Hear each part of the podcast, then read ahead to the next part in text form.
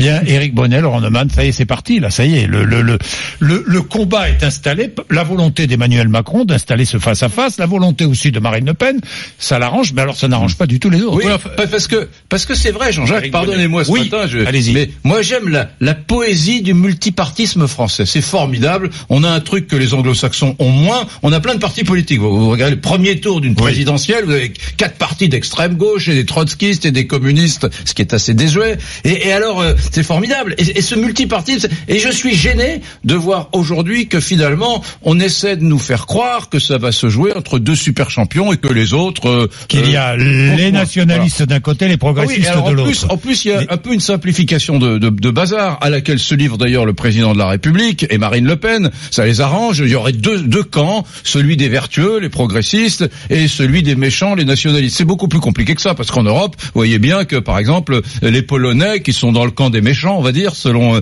la vision du monde de- de- d'Emmanuel Macron, ben, les Polonais par exemple ne sont pas du tout amis avec Marine Le Pen et les conservateurs polonais euh, le disent publiquement. On n'a rien à voir avec cette femme-là, etc. Donc c'est beaucoup plus complexe que ça. Bon, il y a des nuances. On est dans un monde de complexité. Et moi, et moi parce que j'aime la, Vous la- n'aimez pas cette réduction oui, mais bien euh, sûr. binaire Moi, j'aime. Voilà, très bien. Vous avez très bien résumé. Je me tais. Bon, Laurent Neumann. D'abord, euh, d'abord, euh, cette réduction binaire, euh, elle est pas nouvelle. Hmm. Je rappelle quand même que Marine Le Pen a gagné les élections européennes en 2014. Je rappelle qu'elle était au second tour de l'élection présidentielle et que c'est pas Emmanuel Macron qui a choisi tout seul d'avoir Marine Le Pen pour euh, pour adversaire. Premier point. Deuxième point, j'entends tous les tous les observateurs politiques expliquer qu'Emmanuel Macron prend un risque colossal de rentrer dans la campagne, d'être sur les affiches, de faire la voix off du clip, peut-être même d'aller à un meeting. Mais enfin, c'est une blague.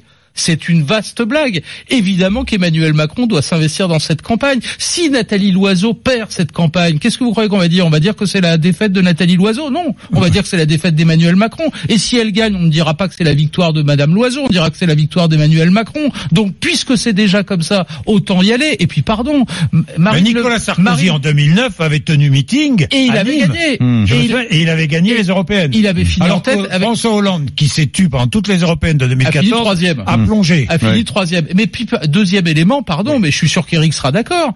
Qui a commencé en premier à parler de référendum pour ou contre Macron à ces élections européennes Hmm. C'est pas Emmanuel Macron, c'est Marine Le Pen qui depuis des semaines, des mois dit ces élections européennes c'est stop ou encore. Et donc là, elle prend Emmanuel Macron au mot, mais c'est une vaste blague là encore.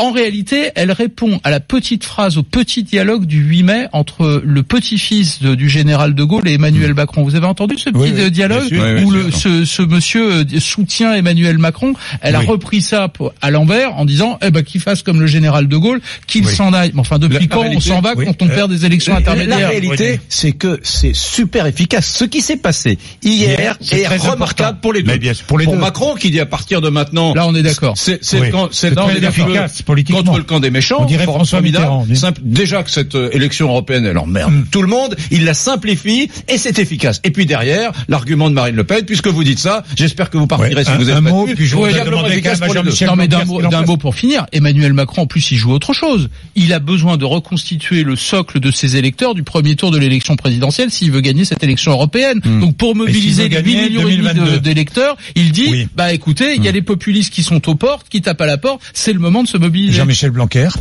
Non, ce que, ce que veut dire Emmanuel Macron et ce qui est fondamental dans, dans cette discussion, c'est euh, qu'il y a un enjeu très particulier à cette élection. Ces élections européennes sont plus importantes que toutes les élections européennes qui ont eu lieu jusqu'à présent. C'est pourquoi il faut mobiliser les citoyens d'un point de vue civique, tout simplement, mais aussi pour qu'il y ait une prise de conscience du fait que nous sommes dans une situation géopolitique très particulière. Regardez ce que je vous ai dit sur la Turquie il y a un instant. Regardez ce que nous pouvons dire sur euh, ce que deviennent les États-Unis en ce moment. Ce que la Chine est en train d'avoir comme évolution. On est dans un monde avec des plaques tectoniques politiques qui bougent. Et on a besoin dans ce monde d'une Europe forte pour une France forte. On a besoin de, sur certains sujets, pas sur tous, sur certains sujets, on a besoin de l'échelle nationale, sur d'autres, on a besoin de l'échelle locale. Et sur d'autres, on a besoin de l'échelle européenne. C'est vrai, par exemple, pour taxer les GAFA. C'est vrai pour les grandes politiques écologiques que pousse notre liste menée par Nathalie Loiseau. On a donc des sujets qui sont clairement des, des sujets qui nécessitent la force de l'Europe. Eh bien, euh, il est tout à fait normal de dire attention à cette élection. Il y a une liste, la nôtre, celle euh, qui en plus a la crédibilité d'avoir euh, de, de reposer sur des mesures qu'on a déjà commencé à prendre en matière, par exemple, écologique. Eh bien, cette liste, oui, elle vous dit le contraire de ce que dit la liste de Madame Le Pen. Et si vous voulez vraiment le bien de la France Si vous voulez vraiment que demain nous réussissions à faire valoir un projet européen à la fois humaniste, écologique et qui préserve l'avenir de nos enfants, bah oui, on a, besoin de cette liste. Et faites attention aux démagogues. Il se trouve qu'il y a des démagogues plus puissants que les autres, mais elle n'est pas la seule démagogue. Euh, eh bien, euh, faites attention aux démagogues qui, euh, au prétexte des difficultés bien réelles qui existent aujourd'hui, essayent de vous faire croire le contraire. Bien, merci Jean-Michel Blanquer. Messieurs, merci. Les 7h58. Jean-Pierre Raffarin sera mon invité. 8h35, 9h. On attend avec impatience ce qu'il dira tout à l'heure. 7h58.